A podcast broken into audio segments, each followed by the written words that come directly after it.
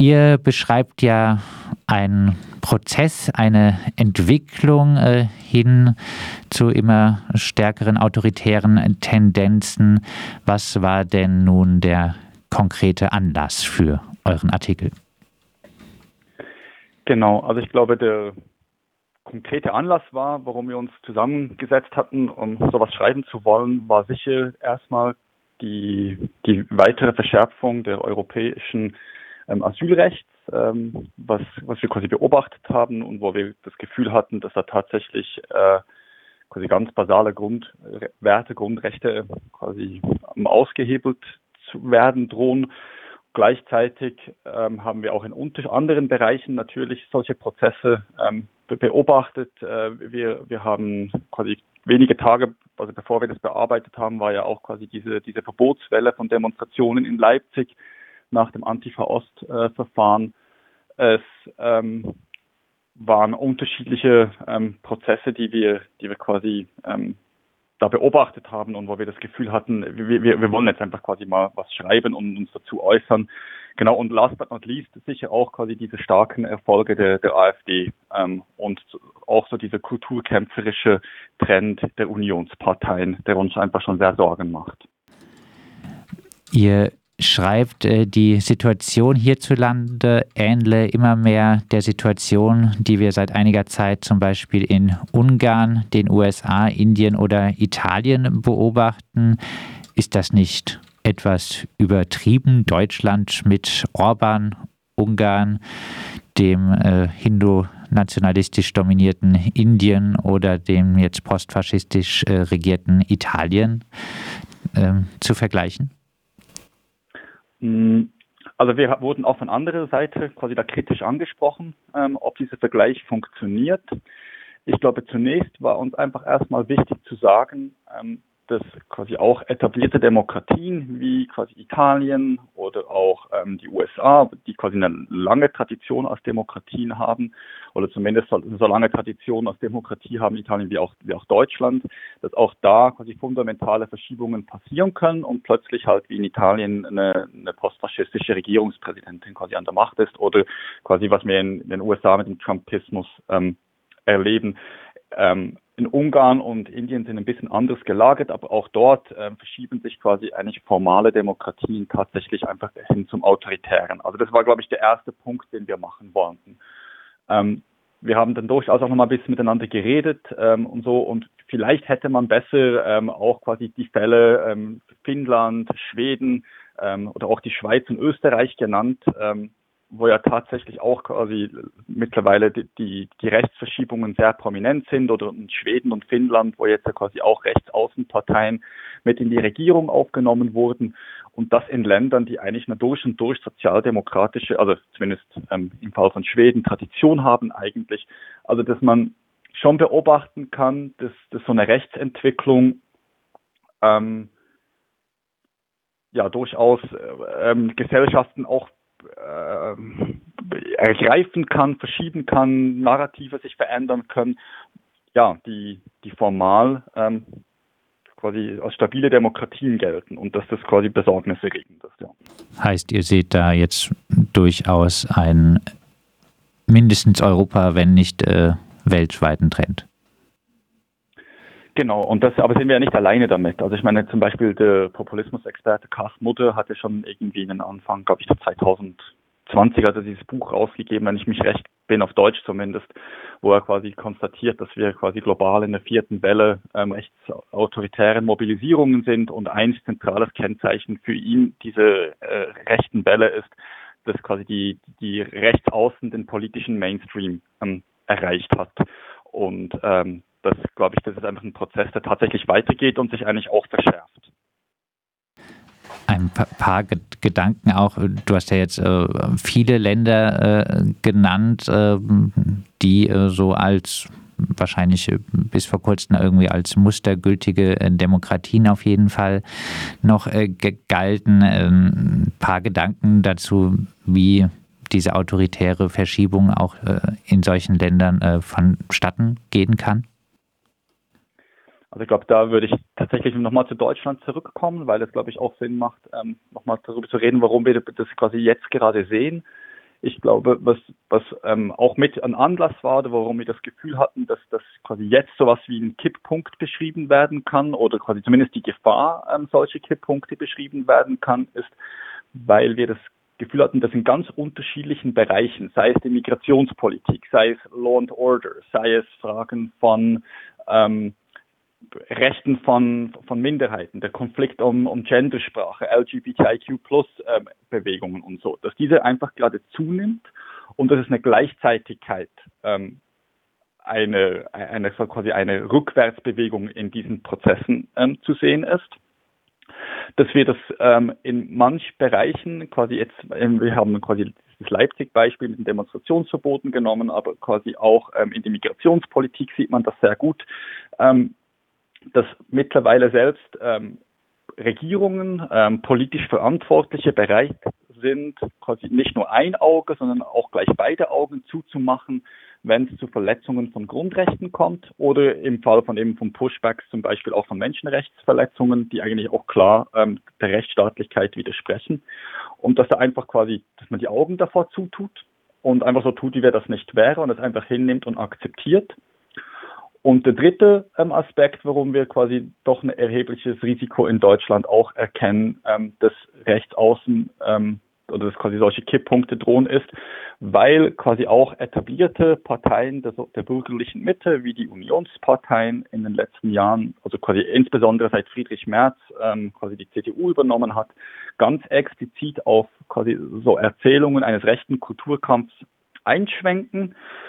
Und damit schon einen Boden bereiten, der quasi der, der, der extremen Rechten ähm, Vorschub leistet und die AfD in aller Wahrscheinlichkeit auch die Partei ist, die davon stärker profitiert und damit quasi so ein Gefüge einfach entsteht, das quasi als Gesamtes ähm, quasi droht, an manchen Punkten tatsächlich ähm, halt eben so, genauso autoritäre Kipppunkte ähm, zu erreichen, wo dann Gesellschaft auch grundlegend verändert wird.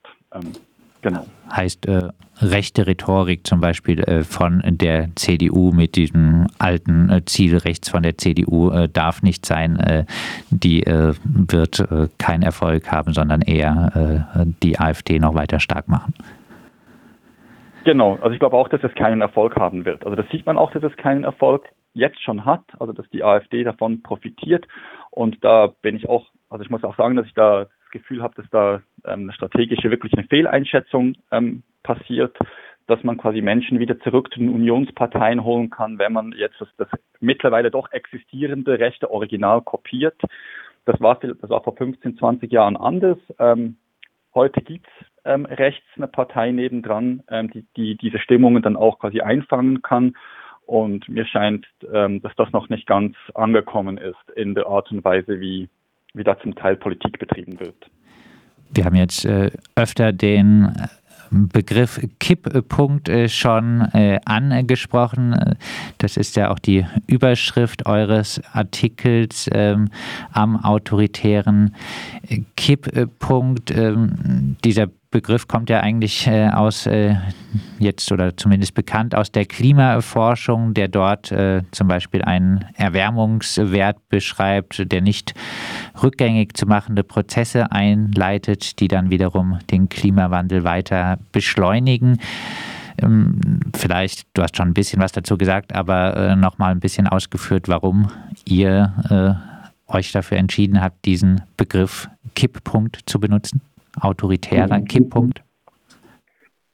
Gerne. Ähm, es, genau, der Begriff ist tatsächlich quasi jüngst ähm, intensiver im Zusammenhang mit, äh, mit dem Klimakrise ähm, diskutiert worden, ähm, wie, wie, auch quasi eben auch schon gesagt hast jetzt. Und aber es ist ja tatsächlich auch so, dass er in den, ähm, in den Debatten zum Autoritarismus schon, schon auch eine Präsenz hat. Ähm, was aber jetzt, glaube ich, gar nicht der, der zentrale Punkt ist. Glaube ich, was uns wichtig war, ist zu sagen, ähm, also zum einen wird quasi in der Klimadebatte, wird ja quasi mit Tipppunkt tatsächlich immer etwas beschrieben, was auch hier nicht mehr rückgängig zu machen ist. Also wo quasi Klima einen Punkt erreicht, wo dann quasi Selbstbeschleunigungsprozesse stattfinden, die dann quasi ein unhintergehbares Maß an Veränderungen ähm, bedeuten. In gesellschaftlichen Prozessen sehen wir das nie. Also wir, es ist immer möglich, quasi gesellschaftlich Dinge rückgängig zu machen, also auf der gesellschaftlichen Ebene. Individuell sieht das natürlich anders aus. Also wenn quasi Leute aufgrund von ähm, rassistischen Vorurteilen, die quasi erwachsen, aufgrund von, ähm, von Antifeminismus, der zunimmt, aufgrund von Queerfeindlichkeit zunimmt, ähm, körperlichen Schaden ähm, bis hin zu ähm, ermordet werden, ähm, dann, dann hat das natürlich für die Menschen Konsequenzen, die nicht mehr rückgängig machbar sind. Also das ist zum einen. Aber was jetzt quasi uns mit dem Begriff ähm, tatsächlich wichtig war zu sagen, ist, dass auch quasi in dem gesellschaftlichen Bereich ähm, quasi sowas wie Schwellenwerte erreicht werden können, wo plötzlich eine Beschleunigung stattfindet von Ereignissen, die Gesellschaft dann schon grundsätzlich zu verändern können wo Gesellschaft quasi eine neue, eine neue Ordnung, neue Wahrheiten ähm, entwickelt, die dann auch nicht mehr so einfach rückgängig zu machen sind. Also wo plötzlich quasi ja ein, ein Maß an vielleicht in Zivilisierung eintritt, die dann, die sich dann auch festsetzt. Und ich glaube, das war das, was wir damit betonen wollten. Also dass, dass wir sehen, dass es dass, dass Momente drohen, in denen autoritäre Prozesse sich beschleunigen, und damit quasi auch gesellschaftlich massive Veränderungen hervorbringen, die dann quasi auch Gesellschaft in eine andere, in eine andere, ja, ein anderes Regime katapultieren können. Die Ökologische Transformation äh, sozial und demokratisch zu gestalten ist eine enorme Herausforderung. Hinzu kommt der Angriffskrieg Russlands gegen die Ukraine. Zusammen mit der vorhandenen Unzufriedenheit über politische Sprachlosigkeit, Armutsrisiken, Wohnungsnot oder mangelhafte soziale Infrastruktur ergibt sich ein explosives Gefüge, schreibt ihr. Was äh, folgt denn äh, aus dieser Analyse äh, für mögliche Gegenstrategien? Mhm. Also ich glaube, zum die Gegenstrategien ist es sicher. Also wir schreiben dann einen Punkt ja auch, ähm, dass, es, dass es vielleicht bis zu einem gewissen Punkt auch an, an Visionen mangelt. Ich zumindest ist meine persönliche Meinung, also das ich, spreche ich jetzt nicht für alle drei, weil wir das quasi nicht so zu Ende quasi geredet haben, aber ich habe schon das Gefühl, dass es, was es eigentlich bräuchte, ist quasi auch ähm, eine quasi positive Erzählungen. Ähm, ich glaube schon, dass, also ich habe selber gerade ein Forschungsprojekt am Laufen, ähm, wo ich zu, zu, zu Fragen von quasi des Erstarkens der Rechten quasi so in der, in der Mitte der Gesellschaft ähm, forsche und da fällt schon auf, dass dass Menschen sehr präzise, sehr genau beschreiben können, was, quasi, was, was so an Krisen da ist, dass eine große Verunsicherheit, Verunsicherung ähm, herrscht bei den Menschen, dass aber überhaupt keine positiven Vorstellungen von der Zukunft ähm, mehr da sind. Und was dann dazu führt, dass ganz viele Leute sich in die Vergangenheit zurücksehen, ähm, quasi als der Aufstieg noch da war, als die Rollenbilder klar waren, als ähm, ähm, als die sozialen Ordnungen ähm, klar waren, was immer auch bedeutet, dass quasi, ähm, dass quasi ähm, die, die, die eingesessenen Bevölkerung und quasi zugewanderte Personen quasi klaren Plätze zugewiesen wird.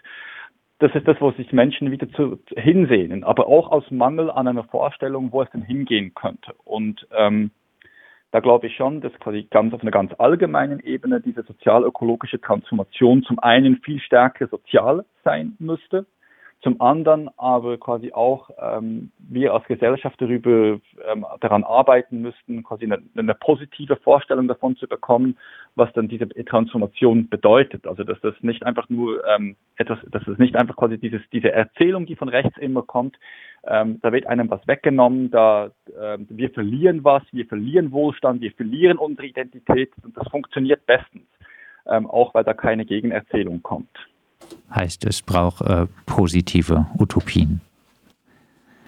Äh, ja, ihr schreibt dann auch im äh, Artikel, ähm, wir sehen Auswege. Das klingt ja dann erstmal ganz gut. Äh, ihr verweist dann äh, zum Beispiel auf die europäische Bewegung der Plätze sowie die Klimabewegung, die mit ihren Besetzungen auch Orte der Debatte erschaffen habe. Ihr spricht äh, Organisierung von Migrantinnen und Geflüchteten gegen Grenzregime und Lager an für Legalisierung, ähm, Arbeitsrechtsinitiativen, äh, Betroffene, Organisierung von Betroffenen von rechter Gewalt und von Polizeigewalt, aber auch queerfeministische Gruppen, die sich gegen sexualisierte Gewalt einsetzen ähm, sowie auch alltagsorientierte zivilgesellschaftliche Bündnisse gegen Rechts in Ostdeutschland. Ähm, ja, macht ihr es euch damit nach einer recht schonungslosen Analyse der autoritären Tendenzen nicht etwas äh, leicht mal schnell einige Bewegungen nennen, die man irgendwie sympathisch äh, findet, um auch etwas Hoffnung zu versprühen? Ist es nicht vielmehr so, dass mh, hm, diese Bewegungen gesamtgesellschaftlich gesehen kaum eine größere Wirkung haben, Menschen jenseits der eigenen Blase kaum erreichen und den autoritären Tendenzen äh, kaum etwas entgegenzusetzen haben? Also ich könnte jetzt nicht grundlegend widersprechen. Aber ich glaube, der Punkt ist, den, wenn wir damit stark machen wollen, das hängt ein bisschen mit dem zusammen, was ich, was ich vorhin quasi zu diesen auch diesen positiven Utopien ähm, gesagt habe quasi zu betonen, dass es nicht so ist, dass es in der Gesellschaft keine positiven Utopien geben würde. Also dass es nicht so ist, dass es Gruppen, Initiativen gibt, die nicht schon längst ähm, an solchen Fragen arbeiten und dort auch ähm, quasi Ideen ähm, da sind. Und ich glaube, wir schreiben das ja auch, quasi, dass dort quasi auch ähm, dass es quasi auch Orte sind, wo quasi vielleicht auch sowas gelebt wird, wo, wo sowas quasi auch entstehen kann im, im Keim. Das ist aber nochmal eine ganz andere Frage, ob diese Bewegungen erfolgreich sind, ob diese Bewegungen denen gelingt, irgendwie ähm, quasi die, diese Ideen quasi nach außen zu multiplizieren. Und da würde ich quasi dieser der, der schonungslosen Kritik, äh, dass, dass diese Bewegungen es doch gerade sehr schwer haben, kann, muss, muss man vollkommen zustimmen.